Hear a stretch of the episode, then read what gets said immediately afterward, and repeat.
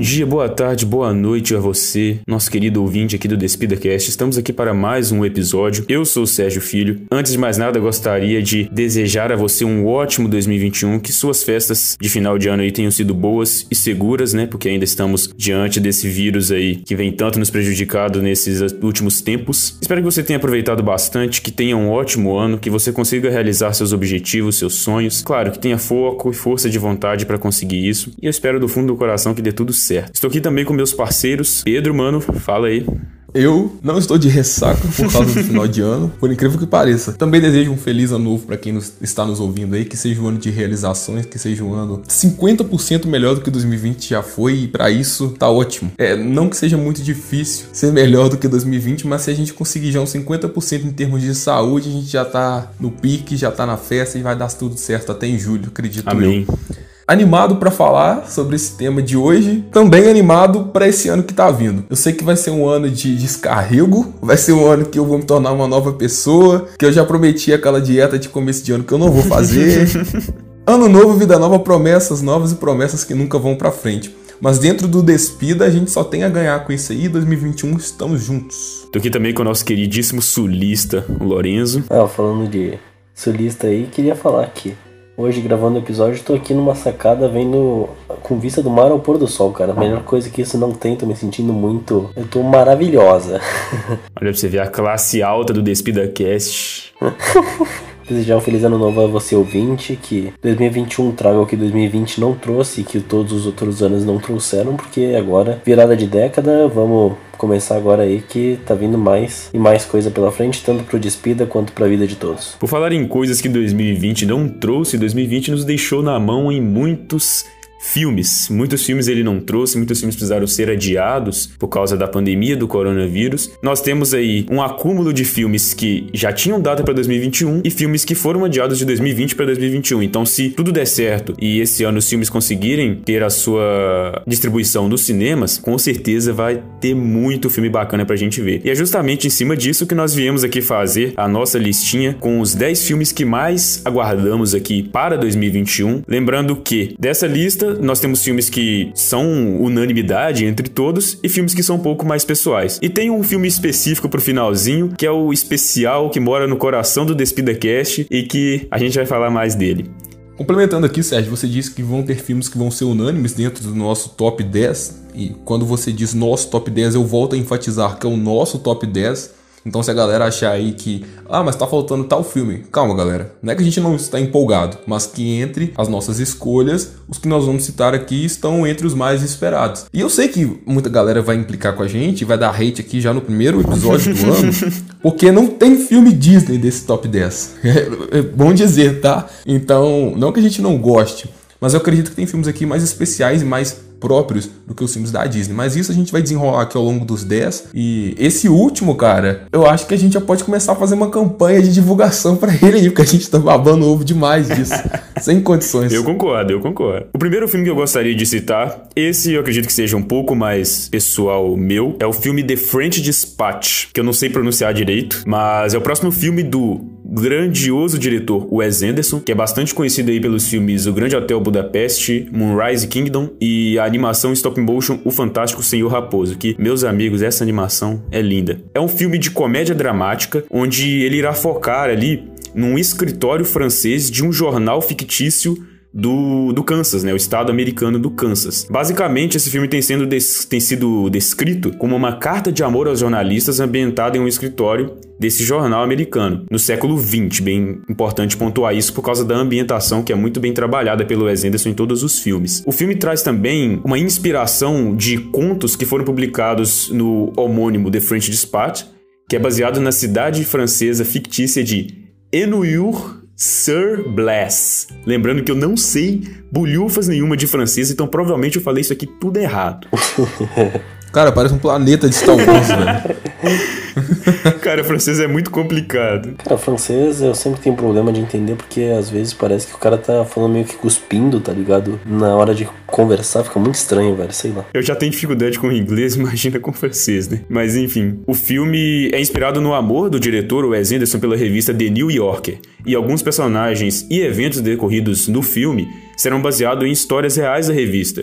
E um dos enredos do filme, porque ele é dividido em vários enredos, vocês podem conferir o trailer no YouTube, que já tem disponível, porque esse filme ele foi adiado, né? Era para ter sido lançado em 2020, mas aí foi jogado para 2021 devido à pandemia. Recomendo muito que confiram o trailer, é bem bacana mesmo. Mas um dos enredos do filme é centrado nos protestos de maio de 1968. Esse movimento que ocorreu na França, ele se tornou meio que um ícone de uma época onde a renovação dos valores veio acompanhado da força dos jovens e de trazer uma cultura de modificação de algumas coisas que são já que eram já calcadas pela sociedade. Alguns dos temas que eram muito discutidos nessa, nesses movimentos foram a questão da liberação sexual, a guerra do Vietnã e os movimentos pela ampliação dos direitos civis também. Então é um filme que tem muita carga de política, de mídia, já que se trata de um filme sobre um jornal. O próprio Wes Anderson descreve o filme como uma história que não é fácil de explicar. É sobre um jornalista americano radicado na França que cria sua revista. É mais um retrato desse homem, desse jornalista que luta para escrever o que quer escrever. Mas não necessariamente é um filme sobre liberdade de imprensa, mas quando você fala assim de repórteres, fala também do que está acontecendo no mundo real. É um filme que promete refletir sobre diversos assuntos que aconteceram na época. Mas uma coisa que tem chamado a atenção para esse filme é justamente o seu elenco, que é composto por estrelas do cinema gigantescas.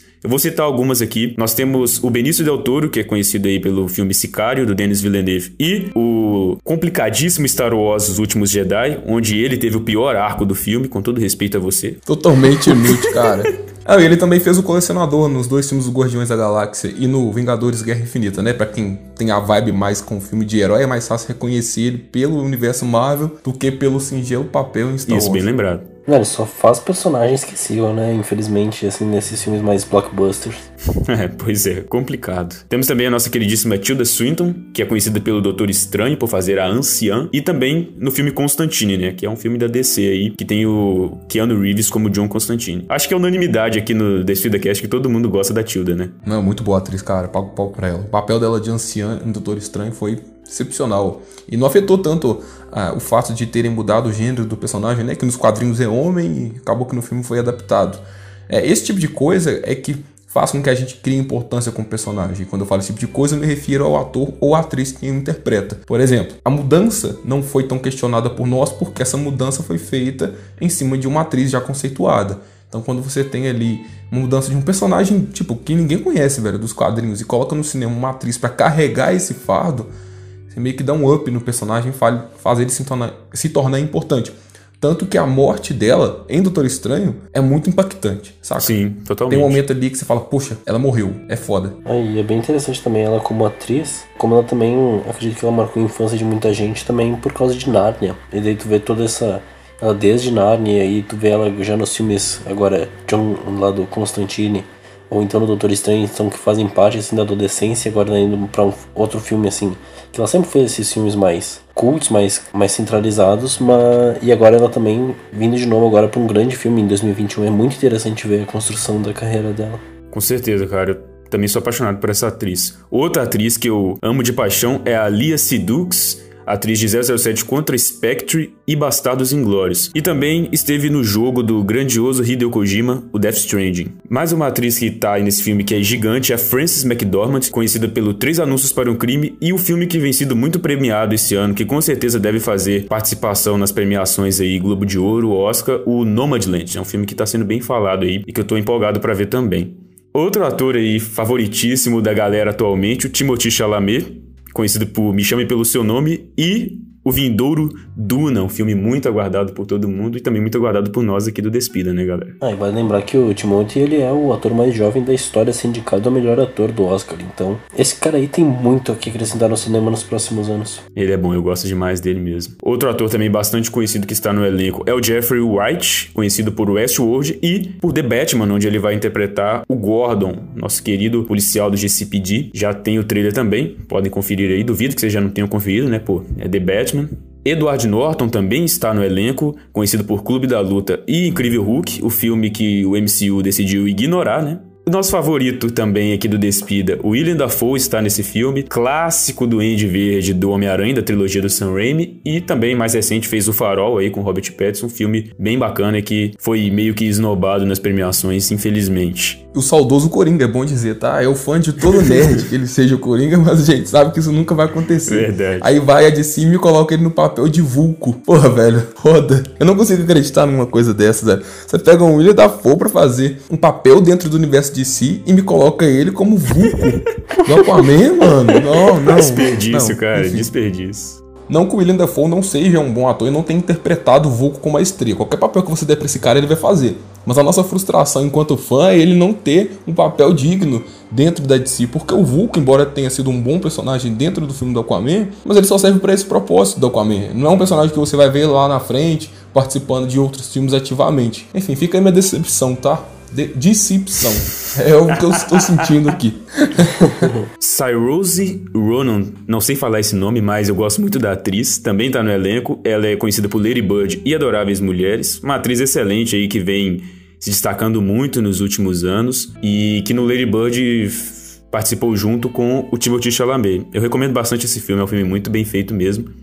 Elizabeth Moss de The Handmaid's Tale e O Homem Invisível, filme também muito bom aí de que saiu no início desse ano, que eu recomendo a todos que assistam, uma atuação muito bacana de Elizabeth Moss. E The Handmaid's Tale eu nem tenho o que falar, né? Ela é extremamente premiada por essa série. A série como um todo é muito premiada e não tem como, não precisa nem de atestar a qualidade dela, porque o próprio nome fala por si só. E por último, mas não menos importante, Christoph Waltz, conhecido por Django Livre, Alita Anjo de Combate e Bastardos Inglórios papel marcante dele nesses filmes. De filme cult, esse é meu ator favorito, assim, justamente pelo Django Livre e Bastardos Inglórios, que, pô, o cara concorreu duas vezes ao Oscar de melhor ator coadjuvante, ganhou as duas, e os dois por filmes do Tarantino, que isso é um, um grande elogio que eu tenho ao Tarantino como diretor, porque parece que todo ator que faz com ele, mesmo que seja um ator mais ou menos, vai incrivelmente bem em todos os filmes dele, então...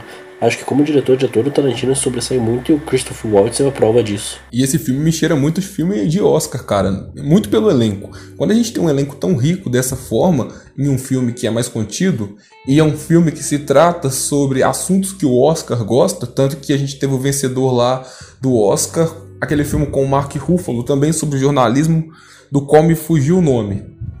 Spotlight, isso. É um filme, lembrei aqui agora, é um filme que muita gente é, não gosta, porque ele não tem um cunho abrangente, ele é um filme voltado para Oscar, aqueles filmes que o Oscar gosta, que o ator mostre realmente o seu potencial, como lá o DiCaprio ganhou finalmente o Oscar pelo o regresso e me parece, pelo elenco, é, ser um filme que vá concorrer ao Oscar durante a premiação do próximo ano. Entende? E assim, eu espero coisas boas, porque embora o nosso foco aqui do Despida e como um canal abrangente da cultura pop seja porradaria, super-heróis, sangue, violência, ver esses filmes de menor orçamento e mais contidos é também interessante, porque a gente tem ali uma outra visão sobre o cinema. E também os atores em seu auge. A Tilda Swinton, por exemplo, que você citou, não desempenha o mesmo papel em uma franquia do universo Marvel como ela desempenhará nesse filme. Concorda comigo? Com certeza. Então eu acho interessante essas propostas aí e vamos esperar. Lembrando que o Wes Anderson já esteve presente no Oscar, o filme dele, O Grande Hotel Budapeste de 2015, foi concorreu ao Oscar de melhor filme, também concorreu ao Oscar de melhor roteiro original e diversos outros prêmios. O Ilha de Cachorros, que é um outro filme dele, concorreu também ao Oscar de melhor filme de animação, junto com o Fantástico Senhor Raposo, o filme que eu citei. Então, com certeza, ele estará presente na, nas premiações e tem nomes nesse elenco aí que eu não citei para não delongar demais falando sobre esse filme, mas tem mais gente conhecida nesse elenco. Eu trouxe os que eu achei que são de maior destaque nesse caso. Em segundo lugar da nossa lista aqui vem o Esquadrão Suicida, o tenso Esquadrão Suicida. Muita gente tá azeda por causa do Esquadrão Suicida de 2016 e com o pé atrás com esse novo Esquadrão Suicida. Ah, e só uma coisa, eu disse que em segundo lugar vem o Esquadrão Suicida, mas essa lista não está em ordem dos melhores ou mais aguardados para os menos aguardados ou piores filmes, não é isso. A gente só tá enumerando aqui para ficar legalzinho. E o Esquadrão Suicida vem logo em, segui em seguida porque é um filme que a comunidade nerd espera, porque é o James Gunn, cara. O James Gunn conseguiu assumir uma franquia chamada Guardiões da Galáxia, da qual ninguém conhecia. E conseguiu fazer com que os Guardiões da Galáxia fossem um dos principais pilares hoje da Marvel no cinema. Uma franquia muito rentável e muito característica. Quando você fala em Guardiões da Galáxia, logo você já pensa em música dos anos 80, comédia pastel e efeitos visuais de ponta. Em Esquadrão Suicida, o trabalho de James Gunn não vai ser tão exuberante quanto foi nos filmes da Marvel. A gente espera que o filme mantenha uma proposta mais pé no chão, que é como o Esquadrão Suicida deve ser, e se distancie o máximo possível daquele raio azul do primeiro filme da magia. Eu não quero ver isso, cara. Pelo amor de Deus. E do irmão dela lá, o Lobo da Step Fake. É, o lobo da Step lá da 25 de março. Não, quanto melhor, quanto mais distante desse filme, melhor pra gente, porque, cara, Esquadrão Suicida nunca foi isso. Nunca foi isso. Mas a gente não tem muitas informações sobre o filme. O que a gente pode afirmar aqui é que o filme foi oficialmente classificado como rated, que significa que ele vai ser para maiores de 18 anos, e que por ele ser da Warner, ele vai chegar diretamente no HBO Max, o que não estava deixando James Gunn muito feliz com essa ideia. A gente não teve nenhum trailer, nada que revelasse muito a história, porém, diante de um vídeo de bastidores que eles soltaram ano passado lá no DC Fandom, a gente entende mais ou menos que o esquadrão vai ser enviado em uma missão suicida óbvio, para localizar uma criatura alienística que foi trancada uma prisão usada na Segunda Guerra Mundial pelos nazistas. Como isso vai desenrolar? Não sabemos. O que é bom e eu gosto. O que só me preocupa é que estamos em janeiro, o ano está começando agora e o filme tem previsão de estreia para 6 de agosto de 2021. E a gente não teve uma campanha de marketing nem dando vestígios de que ia começar. Talvez um pôster ali para uma revista da Empire, como saiu, e um vídeo de bastidores, como saiu pro DC Fandom, mas nada mais do que isso. E eu acho que para você meio que esconder a má fama do outro, você tem que liberar coisas que vão falar, fazer a galera delirar. Tipo, oh meu Deus, é um novo Esquadrão Suicida. Muita gente tá discriminando esse filme antes mesmo dele lançar porque acha que ele vai ser uma bomba, assim como o primeiro foi. Tem fé que não. Porque o James Gunn, além do roteiro, assume a direção. Mas, poxa, a Warner tem que ser mais incisiva nesse marketing, sabe? Porque Tá, a gente tá em janeiro, mas agosto tá batendo na porta. E normalmente, quando a gente tem um filme preparado para estrear no cinema, e acredito que esse vai chegar aos cinemas, até lá espero que a pandemia esteja meio que resolvida, a divulgação de marketing começa em meados de um ano antes. E até agora a gente não teve nada. A gente teve o fracasso aí da é, CCXP Worlds, mas mesmo o James Gunn indo com parte do elenco, nada foi revelado. Então estamos aí, ó, a ver navios de Esquadrão Suicida. aí é bem auto tudo bem, a gente tem que entender toda a situação da pandemia que atrasa todo esse processo, mas também, primeiro, a Warner tem que tirar essa ideia de que seja uma sequência, porque não é exatamente uma sequência, tanto que só. Me confirma se eu tô errado, mas só Margot Robbie vai voltar do filme original, certo? Não. Além da Margot Robbie, a gente vai contar com o retorno da Viola Davis, como Amanda Waller. A gente tem também o, o Joey como Rick Flag, e tem o Capitão Boomerang também que volta para esse filme. O restante do elenco é totalmente novo. Então, são todas voltas pontuais que acredito eu que vão agregar no universo, uh, porque a gente tá com o filme do Flash batendo a porta, então até faria sentido o Capitão Boomerang. Sempre importante Amanda Waller no universo da DC. Então, primeiro eles têm que apagar essa ideia de que seja uma sequência direta, sabe? Então, por isso que eu acho que eu concordo contigo, o marketing tá extremamente fraco para esse filme e é bem preocupante até. É, o interessante disso, cara, é que nem mesmo a Warner trata como uma sequência direta porque o filme se chama O Esquadrão Suicida e não Esquadrão Suicida 2. Ainda tá fresco na cabeça das pessoas o fracasso que foi o filme de 2016. Então você lança um outro Esquadrão Suicida. Automaticamente as pessoas já falam que ó, é continuação, porque a Arlequina tá voltando, ela tava no primeiro filme. Então a galera entende que sim, é uma continuação. Para você deixar isso um pouco mais distante, seria interessante você focar no marketing e apresentar o produto de outra forma. Talvez a gente esteja se precipitando, talvez a gente esteja afobado e querendo as coisas para ontem, mas eu careço um pouco disso, principalmente pelo lado fã. Enquanto fã, eu sei diferenciar, mas eu entendo que as pessoas leigas, infelizmente, não vão ter essa noção de que é um novo Esquadrão Suicida e que, embora ele traga personagens do primeiro, ele vai ignorar praticamente tudo que aconteceu no primeiro. De fato, é um filme que eu também aguardo muito, porque eu gosto muito da, da direção do Gun. O humor dele também eu acho bem bacana, embora tenha sido um pouquinho extrapolado no Guardiões 2 ali, mas a gente perdoa. Eu acredito que agora o esquadrão encontra um caminho certo, sabe? Pelo que tudo que foi apresentado agora, que, como você bem comentou, é pouco. Até agora nós tivemos poucas notícias, mas eu acredito que seja uma equipe ideal para o estilo do diretor, onde ele pode, por assim dizer, se soltar no, no roteiro e, e na direção e como ele vai desenvolver esse filme. Até porque eu acho que 70% ali vai morrer. É, faz parte, né? É o, é o clichê, é o clássico do esquadrão. É o que a gente espera de um esquadrão suicida, né? Que a maioria morra. Não só o amarra, mas a maioria morra.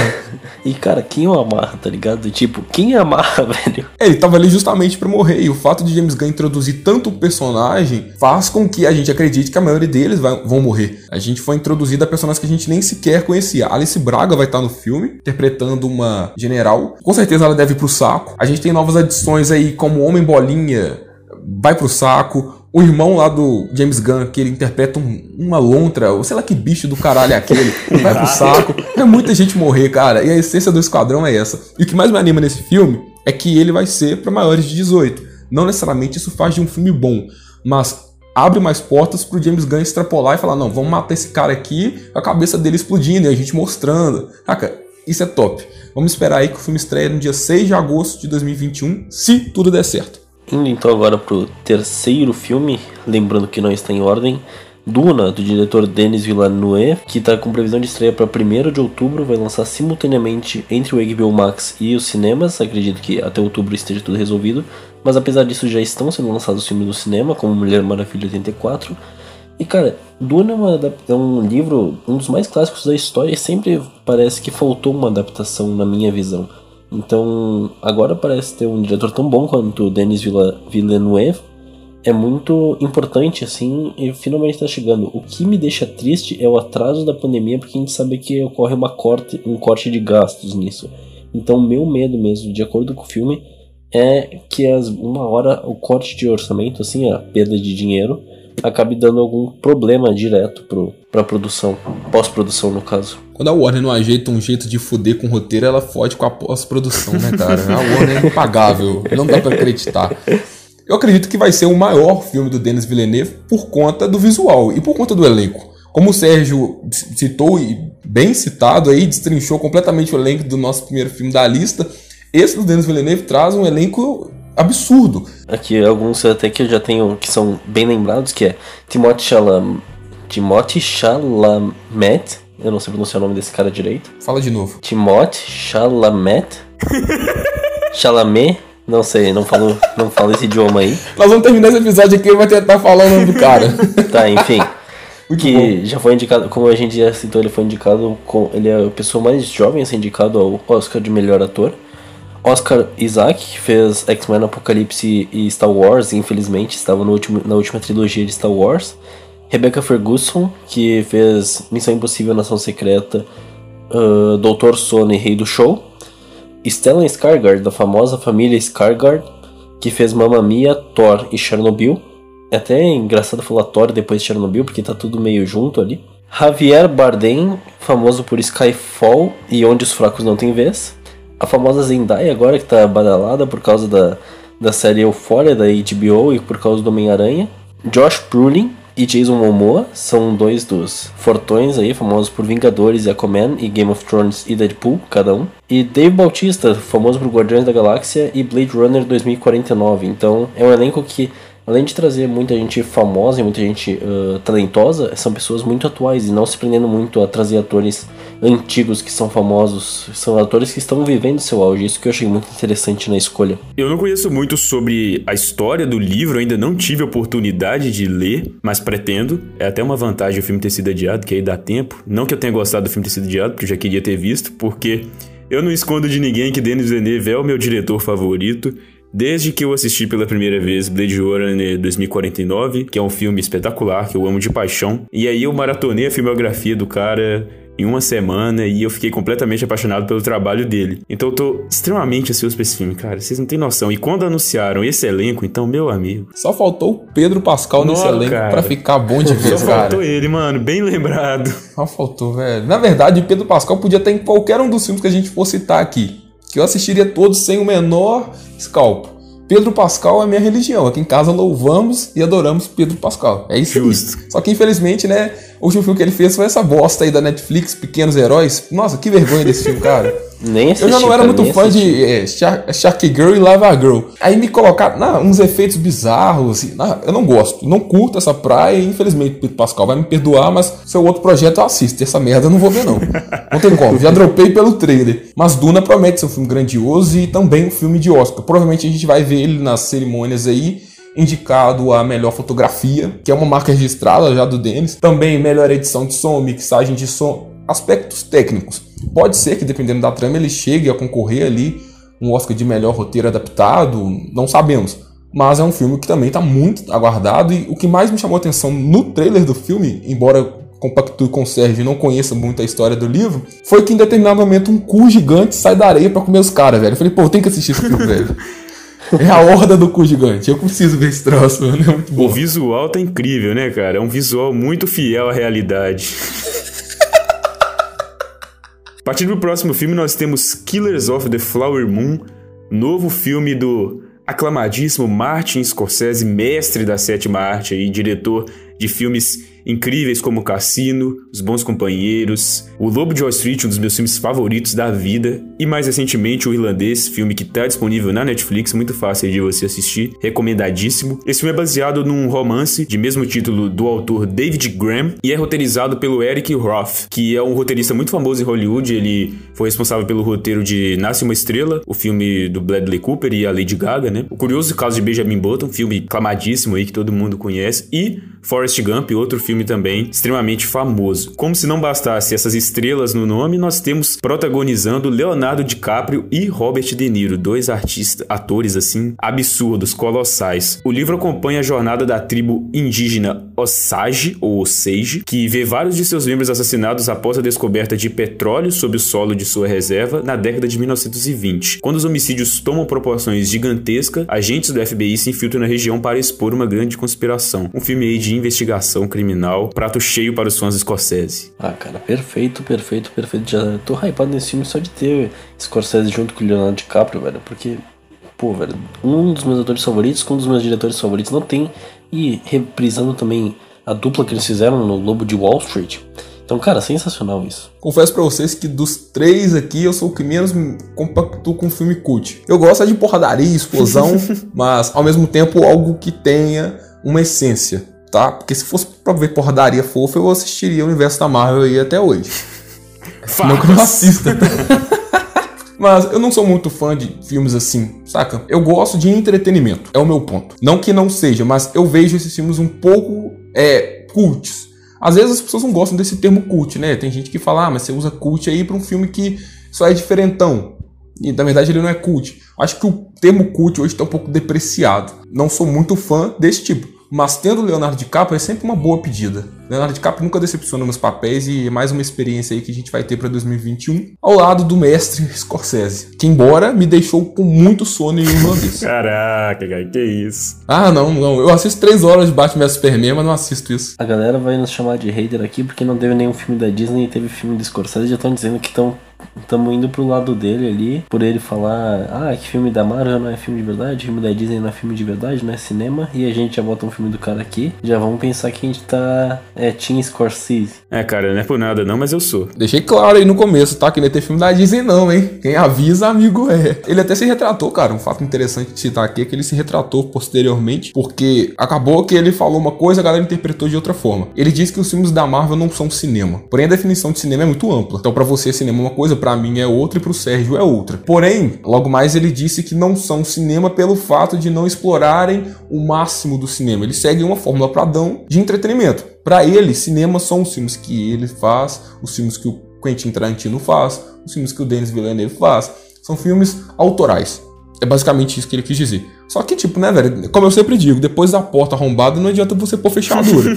o cara falou uma coisa que a galera interpretou errado e hoje até a filha dele zoa ele com o bolo de aniversário da Marvel. Então, fazer o quê? Agora viver com a piada, né? E a citação dele de que os filmes da Marvel são meio parte de diversão é, é, corretíssima, cara. A maior prova disso é que as pessoas gritam nos filmes. Então, eu concordo com o Scorsese. Desculpa aí, fãs da Marvel que estão nos ouvindo agora, mas é verdade. Só aceitem, pelo amor de Deus. Pare de ser criança. Só aceita isso aí. Fica tranquilo.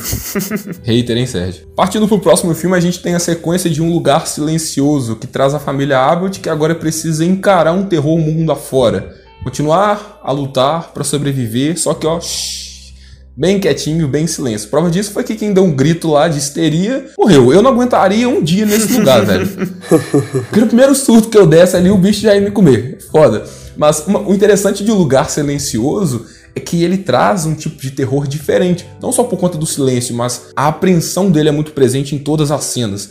E a forma como ele faz você se apegar aos personagens através do silêncio é muito boa. Eu gosto muito dos atores mirim que participam do filme. A menina, eu não lembro dela em algum outro projeto, mas o menino ele já fez o Extraordinário, ele é amigo do personagem principal. Bem como a Emily Bunt, futura Mulher Invisível, anotem aí. E o John é, Krasinski, que dessa vez não volta pro elenco, ele só assina direção e roteiro, já que ele morreu no primeiro filme, né? Nesse segundo filme aqui a gente se encontra, né, dentro desse universo de novo, porém agora como eles são obrigados obrigados a sair daquela casa e enfrentar os mun o mundo lá fora com as ameaças, eles percebem que as ameaças que captavam eles pelos barulhos não são as únicas que vivem ali. Então a gente vai ter introdução talvez de novos monstros, não sei. Talvez venha um Demogorgon 2.0 aí, não sei. quem sabe. Mas me chama a atenção nesse segundo filme, além da trama e dos personagens, é a adição do Cillian Murphy. Pra quem não conhece, o Cillian Murphy, ele foi espantado em Batman Begins e o Tommy em Peck Blinders, da Netflix. Tipo, ator de ponta. Então você sabe que não vai decepcionar. Eu gosto da franquia Um Lugar Silencioso porque ela é contida. E se vocês pegarem o primeiro filme, ele é bem curtinho. Não tem um grande orçamento, até porque não é preciso mas ele se propõe a fazer um suspense ou um terror, para quem prefira, bem contido dentro da sua proposta. E para um não fã de terror como eu, me simpatizei muito com o gênero, cara. Tô ansioso pelo segundo aí. Eu também tô muito ansioso. O filme, o primeiro filme foi uma grande surpresa para mim. Eu não esperava que eu fosse gostar tanto. Tem artistas ótimos, a Emily Blunt, eu gosto muito dela em Sicário, que é o filme do Denis Villeneuve, diretor que a gente já tá pagando pau pra caramba aqui nesse episódio. E o Thomas Shelby, né, cara, que provavelmente é o único que vai sobreviver nesse filme porque ele é free calculista, tá ligado? free calculista, será? Será que sobrevive?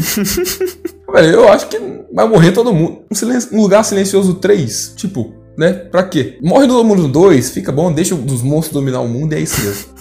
Tá suave. É, tá suave, velho. Uma coisa muito interessante do primeiro filme é que eu lembro que muita gente reclamou dizendo ah, que o filme não explica por de onde que vieram as criaturas e como que elas foram criadas, mas em nenhum momento eu acho que o pessoal tem que olhar de outro jeito, porque as pessoas assistem os filmes de terror hoje em dia esperando uma explicação da onde surgiu o demônio, da onde surgiu o monstro.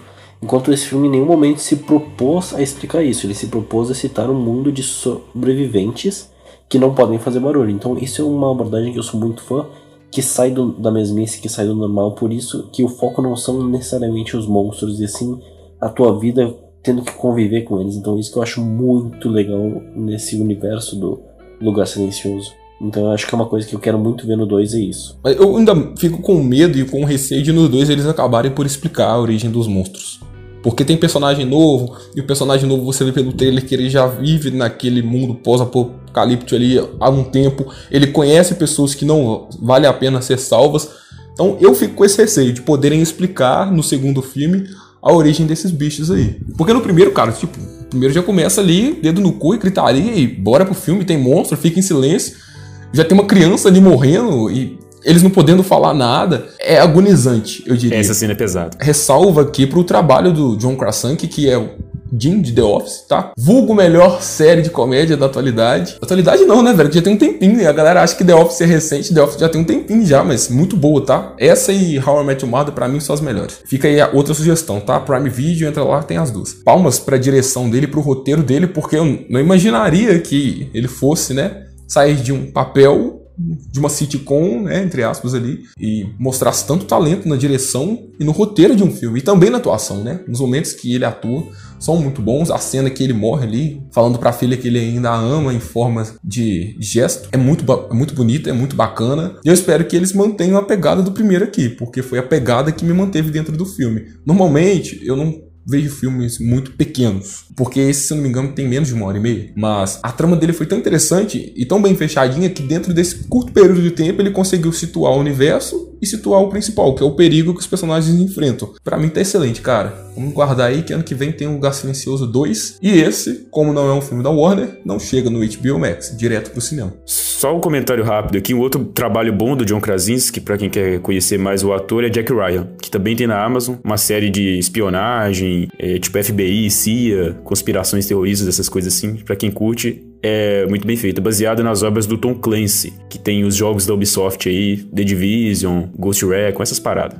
Só um adendo aqui, eu não posso esquecer, porque a galera deve estar perguntando, não, Pedro, mas 2021, 2021, quando em 2021? 22 de abril de 2021, então não se esqueça, se até lá os cinemas estiverem tranquilos e favoráveis, vá sem medo, e com medo, porque é muito bom Lugar Silencioso. Seguindo então nossa lista, temos agora Godzilla vs Kong, que estava previsto para lançar em 2020, mas por conta da pandemia vai ser lançado só no dia 21 de maio de 2021. O filme que agora vai, acredito eu, irá ser uma conclusão desse universo dos monstros ou não, que já tivemos dois filmes do Godzilla e um filme do Kong, que para mim só o do Kong foi bom, sendo bem sincero. E por isso que eu vou torcer pro Kong também. Acredito que o Pedro tá comigo nessa, que conhecendo ele, ele vai torcer pro Kong também. Somos todos macacos. É minha hashtag. então o filme, ele provavelmente vai ter um. vai abordar de novo a Monarch, que tem sido bem importante nos filmes. Então dizem que Tom Hiddleston são apenas rumores, que Tom Hiddleston e Brie Larson podem voltar a reprisar os papéis que fizeram em Kong.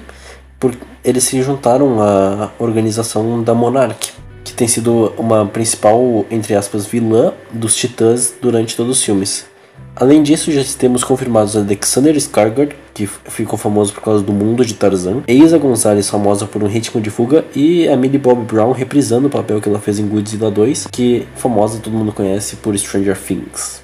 Eu vou ter que repetir a crítica que o Pedro fez sobre o Esquadrão Suicida, que é de novo marketing, de novo. Esse filme é até mais cedo que agosto, é maio esse filme. E o máximo que a gente teve foi o quê? Um cartaz e dois frames que apareceram durante a Comic Con Experience. O que foi muito decepcionante foi no painel da Warner. Ah, e o filme também vai chegar simultaneamente entre o cinema e o HBO Max. Mas foi tá sendo muito decepcionante até agora a divulgação do filme. Honestamente, cara, eu quero ver pordaria. Eu tô cagando pra esse elenco, mano. Por mim pode ter até Vera Farmiga de volta aí. Apesar que ela morreu, né, no Godzilla 2. Morreu. Pois então, se quiserem trazer até o fantasma dela de volta, e eu acho ela uma puta atriz, sou fã dela, assistam Bates Motel. Nossa, incrível, incrível. Eu tô, eu tô cagando. Normalmente, cara, filmes assim, a gente liga é pra pordaria. É pro macaco e pro lagarto. É isso. O elenco humano tá ali de suporte. Até mesmo o papel do Samuel Jackson no primeiro Kong foi bem chulo e, tipo, eu nem lembro dele, sabe? O interessante disso tudo é a briga entre os dois. O que só me decepciona é o seguinte: o diretor desse Godzilla vs Kong é o mesmo diretor que fez a adaptação de Death Note para Netflix. Não sei o que esperar.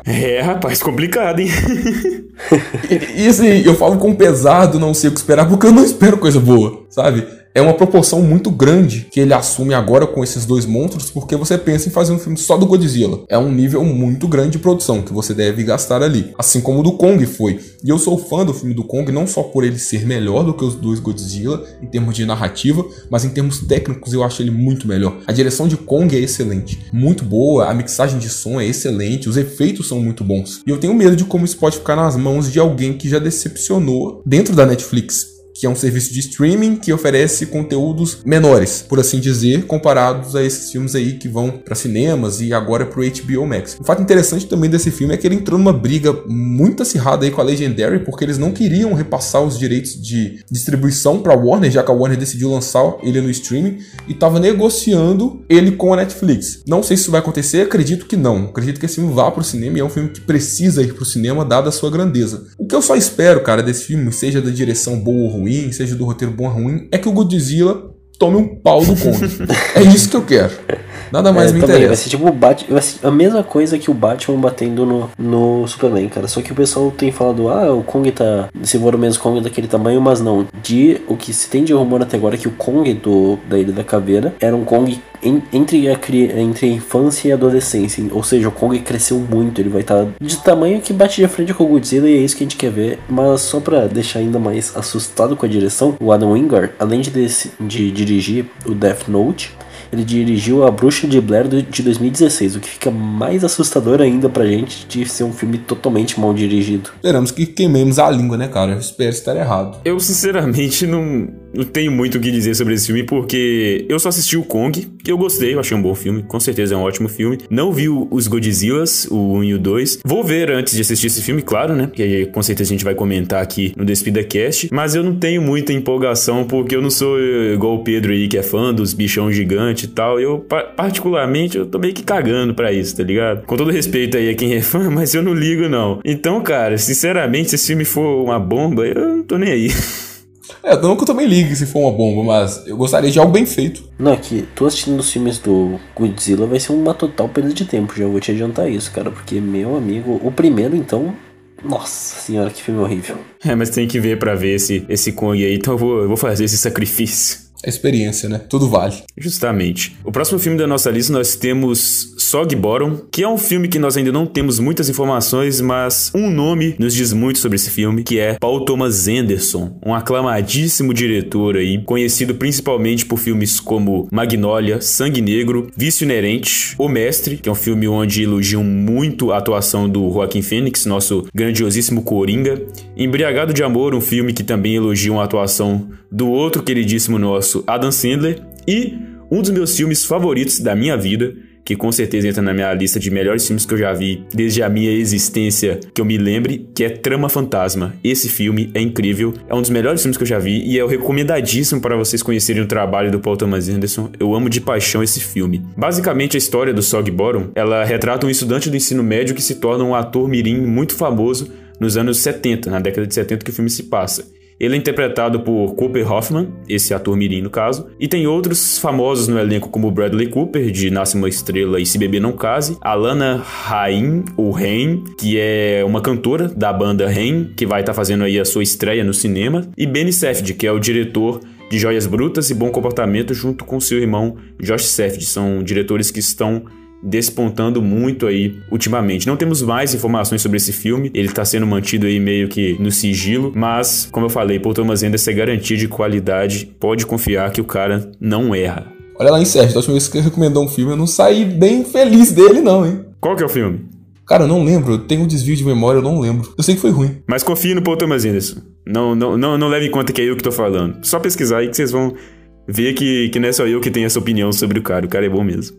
Não, ele é um puta artista, um puta diretor, tem uma visão muito específica.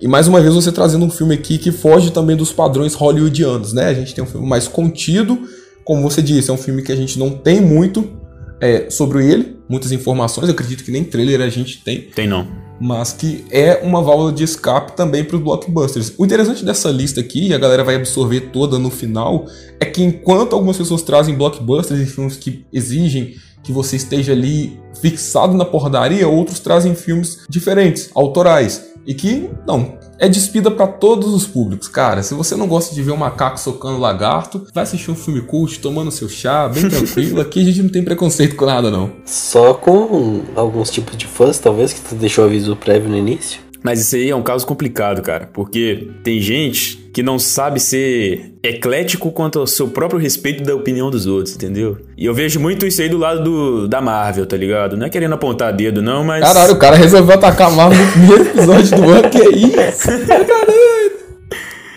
É Sei complicado. não, todo mundo que, que já veio reclamar das minhas opiniões aí na, na, nas redes sociais, que graças a Deus eu parei de usar mas eram tudo fã da Marvel, entendeu? A gente não podia falar, nossa, gostei do Aquaman. Ah, mas Guerra Infinita é muito melhor, não sei o quê. Pô, fã da Marvel é chato demais, pelo amor de Deus. Ah, fanbase de Star Wars, da DC, da Marvel, é toda chata, cara. E nós também nos enquadramos Sim, nisso, que nós somos chatos. Não, eu não vou ser hipócrita de falar que a gente é legal, que somos os melhores fãs e mais racionais fãs do mundo, porque não somos. Claro, a gente tem opiniões aqui que tendem a ficar mais pro lado da DC, às vezes tendem a ficar mais pro lado da Marvel, mas não deixamos de ser chatos. Partindo agora para o final da lista, a gente tem Army of Dead, filme dirigido e produzido por ninguém menos que Zack Snyder, dessa vez para Netflix, o que me gera uma certa curiosidade, curiosidade boa. Army of Dead se trata de um filme onde um grupo de mercenários tenta realizar o maior assalto de todos os tempos em uma Las Vegas dominada por zumbis. É um The Walking Dead do Zack Snyder e isso me anima muito porque eu gosto da proposta do The Walking Dead. Não sou o maior fã de zumbi, mas gosto de assistir. E cara, Zack Snyder, selo de qualidade. Se Zack Snyder está, coisa boa sairá. E é bom lembrar que Zack Snyder ele dirigiu um dos melhores filmes de zumbi de todos os tempos, que é o Madrugada dos Mortos. É um dos filmes mais elogiados e com certeza total é um dos melhores filmes de zumbi e de terror já feitos assim. E esse Arm of the Dead é interessante que vai ter uma série de anime após o filme, que acredito, não sei se vai ser uma continuação ou se vai ser alguma história não, parte. Na verdade é um, na verdade é um prequel. Uma prequel? Ah, interessante. Não, eu tinha visto que tinha algum anime, mas eu não tinha visto qual era a fase que se passava. Então eu achei isso muito interessante que talvez até possamos ver mais Zack Snyder na Netflix mais pra frente. Até se ele for deixado de lado, realmente deixado de lado pela Warner, espero que não. Eu acho que vai depender muito de como a Warner vai tratar ele após o Snyder Cut. Se caso só realmente darem para ele o Snyder Cut e falar, gostamos de você, obrigado pelo seu trabalho, mas seguiremos outros caminhos, pode ser que ele realmente crie essa fidelidade com a Netflix. O que eu acho muito interessante, porque é um gás que você dá nos filmes da Netflix jamais visto antes. A gente teve um pouco disso em O Resgate, com a direção dos irmãos Russo. O Resgate é aquele filme com o Thor, tá? O Chris Hemsworth. Original Netflix e que se desvencilhou um pouquinho de outros originais Netflix por conta da direção técnica. E o Zack Snyder vindo pra cá agora, porra, é mais um mais um diretor de peso, mais um diretor de cinema, alavancando o streaming que almeja o cinema.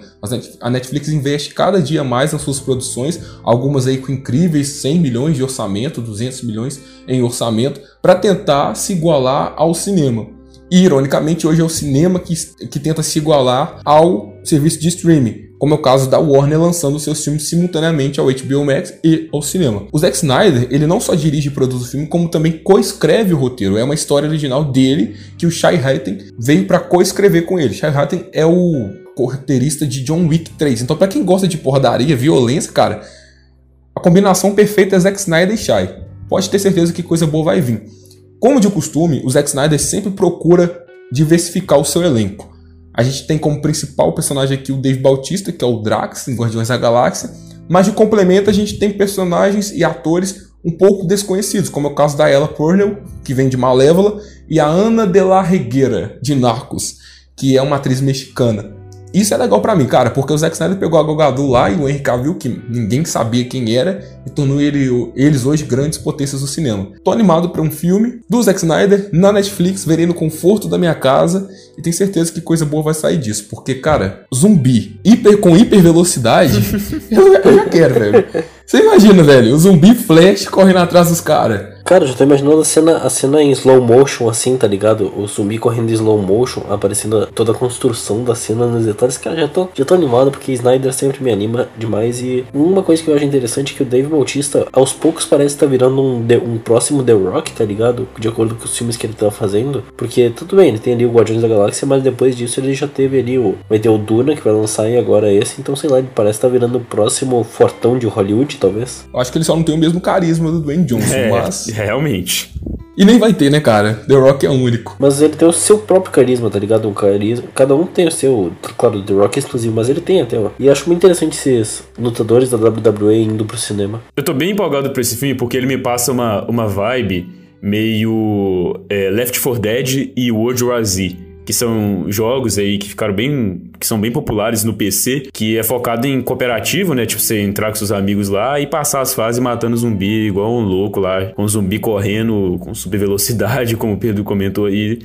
E, e, essa vibe é muito bacana de ver. Esses jogos, eu joguei demais esses jogos. Eu jogo até hoje muito Left 4 Dead com, com meus amigos. E, e essa, essa pegada de colocar um esquadrão para completar uma missão envolvendo zumbis. E aí tem Zack Snyder, que fez, que, que, que é um bom diretor, que se apoia muito em, em, em, diretores, em coordenadores de ação muito fodas, como a gente tem a, a incrível cena do, do Batman no armazém do Batman vs Superman e a própria luta do Superman contra o Zod e do Homem de Aço. Pelo amor de Deus, a gente vai ter um espetáculo visual de ação nesse filme, cara Garantido, com certeza. É, aqui a gente paga pau pro Zack Snyder mesmo, doa quem doer. E vocês vão escutar um pouquinho mais Zack Snyder até o final desse episódio, tá? Vou adiantando aí que overdose de Snyder hoje. Dando continuidade agora para o nono e penúltimo filme da nossa lista, Matrix 4, que vai contar com o retorno de muita gente. Lana Wachowski vai voltar para direção, ela dirigiu com sua irmã os três primeiros filmes. E Ken Reeves retorna, Carrie Anne Moss retorna e Daniel Byrne não, essa aqui vai ser difícil. Bernard Hitt Volta também, todos voltam lá do Matrix original. E essa aqui é uma edição de elenco muito interessante que eu fiquei curioso. É que o Neil Patrick Harris vai estar no quarto filme de Matrix. É um filme que a gente não tem muita informação, mas o Neil Patrick Harris, para quem não conhece, ele fez o Barney Stinson em How I Met Your Mother. E ele já foi a voz original do Asa Noturna na animação do Capuz Vermelho. E o filme está marcado para lançar dia 21 de dezembro de 2021, simultaneamente entre HBO Max e cinema. O que eu achei curioso é que o Morpheus vai ser um personagem que não está entre os que retornam para o filme. E como o ator confirmou, ele disse que ele não foi nem convidado. Ou seja, estou muito curioso para os planos que a Lana tem para o próximo filme e Ken Reeves é sempre bom. Eu tenho um pé atrás com esse filme porque me parece mais um filme caça-níquel. O Lawrence Fishburne já não retorna, assim como a irmã da Lana. A Lily Wachowski, que dirigia e escrevia os primeiros filmes com ela, não vem para esse filme, o que também me gera uma estranheza. Espero estar errado, mas infelizmente a realidade de Hollywood hoje é resgatar sagas antigas para ganhar dinheiro. Prova disso é que a gente vai ter de novo o Tom Cruise fazendo lá o Top Gun Maverick. Missão Impossível não acaba de jeito nenhum. É o Velozes Furiosos. É Velozes e Furiosos no espaço, E já cara. tem Velozes e Furiosos ano que vem, bom lembrar disso. Sim, não tá aqui na nossa lista porque, velho, a gente tá cagando pra Velozes e Furiosos, né? Esse ano, na verdade. É, ô, é, ô, Sérgio, Sérgio. Oi. É 2021 ou 2022 o Velozes e Furiosos 9, tu que é fã deles? 21. É 21 mesmo. Eu- mano, eu sou fã, vírgula, mas eu sou fã sim. Eu gosto de, de, uma, de, uma, de uma porradaria retardada. Eu também curto, velho. Eu só acho que esse tipo de conteúdo em excesso acaba caindo no conto do Scorsese. Você acaba não abordando eles como cinema. Tudo bem, concordo. Eles não se tratam como cinema, eles se tratam como entretenimento. O cara vai pro. Mano, eu não consigo imaginar. Eu quero, eu quero assistir esse filme por causa disso, velho. Velozes Furiosos no espaço.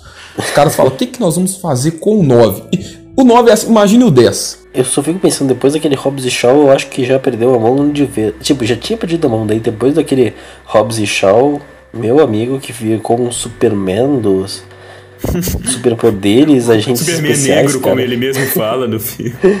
Pô, cara, é Eu tenho medo de Matrix cair nesse conto e acabar estragando o que já foi criado. Uma coisa que me incomoda é que alguns atores ah, renomados acabam tendo que fazer esse tipo de filme justamente porque é o tipo de filme que vende, tá ligado? Então tu vê o Idris Elba fazendo aquele negócio vergonhoso que foi aquele filme, velho, sei lá, me incomoda demais. Mas é isso, Matrix 4 não tem mais muitas informações. Eu acho que pode ser sim um filme bom, porque pode ser um caça-níquel, pode, mas eu acho que eles têm alguma ideia em mente, porque eu sei que as ideias originais que não foram usadas nos filmes vão ser aplicadas de acordo com a diretora. Então, eu tenho minha esperança, sou um fã de Matrix, sou um fã do Keanu Reeves, então, e fã do Neil Patrick Harris, então tô curioso pra ver isso. Acho que dessa lista é o filme que eu fico meio indeciso quanto ao que pensar. Tô contigo. Tá ligado? Igual o Kong vs Godzilla eu tava meio cagando. Mas esse Matrix, ao mesmo tempo que eu tô tipo assim. Hum. Eu tô meio. Ok, eu gosto também dos, dos prime... do- da trilogia, eu acho ótimo. Eu, na época que eu vi, eu era criança e recentemente eu, eu revi também. E eu fiquei apaixonado pela personagem da, da Trinity. Na época era até engraçado, porque eu via muito por causa dela. Nem ligava muito, ah, Keanu Reeves. Eu só, só via por causa da Trinity. Eu achava ela muito badass. Por que eu não tô surpreso, hein? Por que será que não estou surpreso? Ah, o Sérgio nunca termina um episódio sem ser gado, mano, na moral. É o seu selo de, de reconhecimento dentro desse episódio. Dentro desse programa, né? Porque já tá virando rotina. Tem que ter, cara. No dia que você não falar algo sobre isso, eu falo, não, o Sérgio tá doente. O cara veio gravar doente. É justo, cara. Mas então, como ela retorna, e temos o, o Keanu Reeves, né, que todo mundo ama, assim, todo mundo curte, eu, eu quero ver. Com certeza eu, eu tô mais empolgado pra ele do que o Kong vs Godzilla, isso aí é fato. E por último, mas não menos importante, e muito pelo contrário, o mais importante, segundo os nossos puxa-saco desse DespidaCast aqui, é o filme barra minissérie de quatro capítulos Liga da Justiça Snyder Cut. Finalmente saiu e essa é a maior prova de amor que o cinema deu para os fãs. Independente se você é Marvete, você tem que reconhecer que os fãs foram que fizer, fizeram esse filme acontecer. Graças a nós, graças ao movimento, as hashtags, os trends no Twitter, foi que a Warner realmente parou e falou: não, pera, a gente tem que fazer isso. Chegou ao ponto da Gal Gadot, Ben Affleck, Ray Fisher, Jason Momoa, só o Henry Cavill que não, mas porra, os atores todos pediram, a produção inteira pediu porque não era só uma versão do diretor, uma versão estendida, era um outro filme e muita gente que participou desse outro filme acabou não indo para a versão do cinema, o que gerou uma insatisfação pessoal entre os membros da produção e os atores, produtores executivos que investiram na versão do Zack Snyder e que não tiveram isso. Então, finalmente, em 2021, em março, mais precisamente, a gente vai ter a estreia de Liga da Justiça Snyder Cut diretamente no HBO Max. Tá aqui como um décimo colocado, mas também um bônus por conta de não ser propriamente um filme. Foi anunciado que o projeto será uma minissérie em quatro capítulos de uma hora cada, divididos para o serviço de streaming. Não se sabe se eles vão chegar todos de uma vez ou se vai ser um episódio por semana. O importante é que vai ser quase quatro horas de conteúdo praticamente inédito de uma das maiores, se não a maior equipe de super-heróis dos quadrinhos. Pô, cara, eu fico muito feliz disso ter se concluído, porque, pô, a gente tá desde 2017 até o início de 2020 pedindo isso. Foi anunciada uma live com o Harry Cavill assistindo o Homem de Aço com o Zack Snyder, e daí no final da live o pessoal pergunta, ah, e sobre o Snyder Cut? Daí ele diz, ah, então vamos revelar, daí aparece a logo lá. Mano, aquele negócio arrepiou aqui, ó, da espinha até a ponta do dedão do pé, cara, que... Meu amigo, aquilo ali foi. Eu me senti numa Comic Con. Imagina isso aí sendo anunciado numa Comic Con, que doideira seria. Foi, cara, foi um momento emocionante pra todos os fãs aí, tanto da DC, os fãs que se prezam, tá? Porque tem uns fãs da DC aí que, pelo amor de Deus, não merece a alcunha de fã da DC, não. Fã da DC que é hater do Snyder, cara. É, pô, esses caras aí, cara, cansado demais. Ah, tem muitos, Um tem monte. muitos. É, são aqueles que, ah, um- o Batman, meu Batman não mata. Aí o Zack Snyder fez o Batman matando, o cara se sentiu ofendido e agora ele odeia o Snyder. É, é os donos do personagem, né? Só ele entende do personagem. É, exato, é os Bob Kane da vida, o Bill Finger. Não, é o meu Batman, acabou. Frank Miller é, e eu coescrevemos o Cavaleiro das Trevas. Você não pode fazer isso com o meu Batman Snyder. É basicamente essa galera chorona aí. Por um lado eu entendo, porque há um saudosismo e há um retrato de personagem formado na cabeça dessas pessoas. Só que eu discordo dessas pessoas porque eu estou apto a ver uma nova versão do personagem. E você ver uma nova versão do personagem fora dos quadrinhos é muito mais difícil. A liberdade criativa que o Snyder conseguiu nos primeiros filmes dentro da Warner é impressionante, cara. O que ele fez com o Superman, o que ele fez com o Batman, já em Homem de Aço e Batman Superman. Tipo, porra, tá pra nascer cara que vai fazer isso. O cara já começou colocando os dois pra lutar. Pra não perder o costume, a Marvel nunca vai fazer isso. O cara tá hateando a Marvel hoje incansavelmente. Pô, cara, ninguém vai fazer isso, até porque. Até, é até interessante fazer isso, porque foi só anunciar lá o Batman vs Superman com aquele, aquele trecho da HQ do Frank Miller durante Comic Con, que deu alguns meses ali, algumas semanas, a Marvel já tava anunciando Guerra Civil, cara. Mesma coisa quando foi anunciado ali os, os Novos Deuses, algumas semanas depois saiu a notícia dos Eternos. Mas enfim, né? Quem, quem não tem ideias originais tem que sempre se apoiar no outro. Uh, Quando dizem que ano novo é vida nova e pensamentos novos, eu acredito, tá? Porque o ano mudou e, por incrível que pareça, eu estou sendo o único nesse episódio que não estou atacando a Marvel. 2021 já começou operando milagres, tá? tem que chegar com o pé na porta, né, cara? Tá doido? Não vamos, deixar barato assim, não, pô. Sny God, tem que, tem, que, tem que exaltar o monstro, o mito. Cara, e vai ser um fanservice enorme, um fluxo de informações que a gente vai demorar tempos pra conseguir digerir, porque é tanto personagem no filme, é tanto conceito apresentado no filme. Só pra vocês terem ideia, a gente vai ter o Caçador de Marte no filme, a gente vai ter o Darkseid no filme. É perigoso o cara meter uma Supergirl lá no final, ou então uma, uma luta do Deathstroke com o Batman. Tô muito ansioso pra isso, porque são conceitos interessantes, como a gente já frisou aqui dentro desse podcast. É um filme, uma visão, na verdade, madura do Zack Snyder pra super-herói, isso me ganha muito, porque pra mim super-herói não é só porrada fofa. Eu acho que quando você trata de super-heróis que são comparados a deuses, como são os personagens da DC, você tem que mostrar que isso tem consequência. A consequência do Homem de Aço é enorme, tanto que foi ela que refletiu no conflito lá em Batman Superman. O cara destrói Metrópolis. E é realmente isso que acontece quando um super-herói briga com outro, cara. A cidade vem abaixo. Só que isso nunca foi retratado de forma tão séria dentro do filme de super-herói. A Marvel até que tentou fazer isso em Guerra Civil, mostrando os acontecimentos de Sokovia, Washington DC, Nova York, lá na batalha com o Citauri. Mas o Zack Snyder deixa isso mais crível. Você entende que o cara é um deus, mas ao mesmo tempo você vê a seriedade da luta dele. Porra, tem gente morrendo, saca?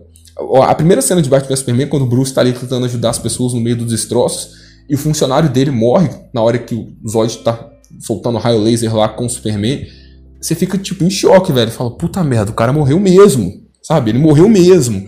A gente tem aquele baque. E aquela, aquela menina lá apontando, que ele pergunta onde é que tá sua mãe, ela aponta pro céu. Cara, É pesado, cara. É uma linguagem de super-heróis que eu sou muito fã. Vou ser muito fã daqui em diante, porque eu gosto de coisas diferentes. E que eu acho que agora em Liga da Justiça vai estar um pouco mais presente. Tanto que o filme pode ser classificado. Filme não, né? Minissérie, como vocês prefiram. Pode ser classificado para maiores de 18. Acredito fortemente que vai por ser lançado diretamente no HBO Max. Porém, o Snyder já alegou ter planos de mandar esse filme pro cinema um dia. Cara, eu seria ótimo. Cara, eu ia estar de pantufa. Quatro horas dentro do cinema assistindo Liga da Justiça, Snyder Cut. Com certeza eu iria. Claro que eu ia levar um pinico, porque eu não ia sair da sala pra mijar, mas eu ia assistir com certeza. É uma experiência incrível, cara. É um, é sonho se tornando realidade aí pra todos os fãs. E a gente aguarda ansiosamente por isso, depois de tanto tempo, finalmente. Eu, eu nem sei como, como expressar o quanto me sinto feliz com, essa, com esse filme, cara. É, já, fui, já, já fomos muito zoados por acreditar nesse Snyder Cut, vocês sabem, né? Fomos, fomos. Uns youtubers aí, uma galera aí complicada da gente mencionar, mas que sempre, ah, essa porra não Complicada. existe, vai ser uma merda, não sei o que, tal, tal. Toma na cara aí E ainda agora, até hoje otário. tem pessoas acreditando que vai ser uma merda. Não que, tipo, eu não vou falar que vai ser a sétima maravilha do mundo, a sétima arte. Eu Mas, vou, eu vou. Ainda assim, depois do anúncio, as pessoas não se dão por satisfeitas e ainda questionam. Não, por que a Warner tá investindo dinheiro nesse cara? É dinheiro jogado fora. Ele não vai conseguir consertar a merda que foi o filme do cinema. Quando na verdade o filme do cinema foi um filme totalmente diferente. Ele, ele não tem que consertar, ele vai fazer outro, tá ligado? É como se fosse um outro filme, exatamente. Eu já vi gente falando que, ah, por que, que vão fazer, pagar pra fazer o mesmo filme? Já vi gente falando. Eu não consigo entender o fã, cara. Infelizmente é difícil. Quando você tenta agradar a todos, você acaba desagradando alguns. E como a gente citou, é uma carta de amor aos fãs em geral. Tanto da Marvel quanto da DC. É prova de que em algum momento os fãs podem ser ouvidos. E tanto que vai sair aí o filme, a Warner disponibilizou quase 80 milhões para ele refilmar algumas cenas e terminar alguns efeitos. É o que eu aguardo mais para ano que vem. Com certeza. De peito aberto falo para vocês de todos os projetos que vão chegando que vem. Muitos que a gente deixou de fora da lista, né? Como o aguardado, incrivelmente esperado Viúva Negra, que no coração até pesou quando vocês falaram assim: não, Pedro, a gente não vai poder colocar ele na lista porque a gente tem filmes mais aguardados. Pensei comigo, poxa, mas Viúva Negra, velho, tipo, era o filme do ano. Como assim os caras não vão deixar eu falar de Viúva Negra, velho? Eu amo essa personagem. Mas Snyder, velho, não tem como. Eu espero muito Liga da Justiça aí pro ano que vem. Espero que seja também uma grata surpresa pros fãs, porque tem muita coisa que foi revelada, mas a gente tem nem noção de como vai acontecer. Cara, tudo é possível. Tudo é possível. Vai que o cara me mete um Hal Jordan lá. E eu falo, não, meu Deus do céu. E eu vou chorar no final do filme, porque eu sei que muitas das ideias ali não vão ser reaproveitadas, porque, como o próprio CEO da Warner disse, o Snyder Cut é uma rua sem saída. Ou seja, é um projeto de amor, uma carta de amor aos fãs, mas que dali não vai sair mais nada, entendeu? Mas tudo bem, é o que a gente queria, né? Vamos ter. Amém. Snyman. então é isso, pessoal. Essa foi a nossa lista dos filmes mais aguardados pelo DespidaCast para 2021. Não fique triste, a gente não colocou aqui o filme que você mais aguarda, porque é só uma opinião nossa, como a gente já frisou bastante nesse podcast. Fique à vontade para fazer a sua lista. Sempre lembrando de nos mandar um e-mail caso você queira ter a sua mensagem lida aqui no podcast ou despidamente@gmail.com. Lembre-se de citar o seu nome, a sua ocupação, o que você estuda e de onde você está falando. Também tem as nossas redes sociais, nossos veículos de comunicação que estão na descrição do episódio. Espero que vocês tenham um ótimo ano novamente, desejando aí a todos e que Zack Snyder abençoe sua vida com muito filtro dark e câmera lenta. Um abraço a todos e até o próximo episódio.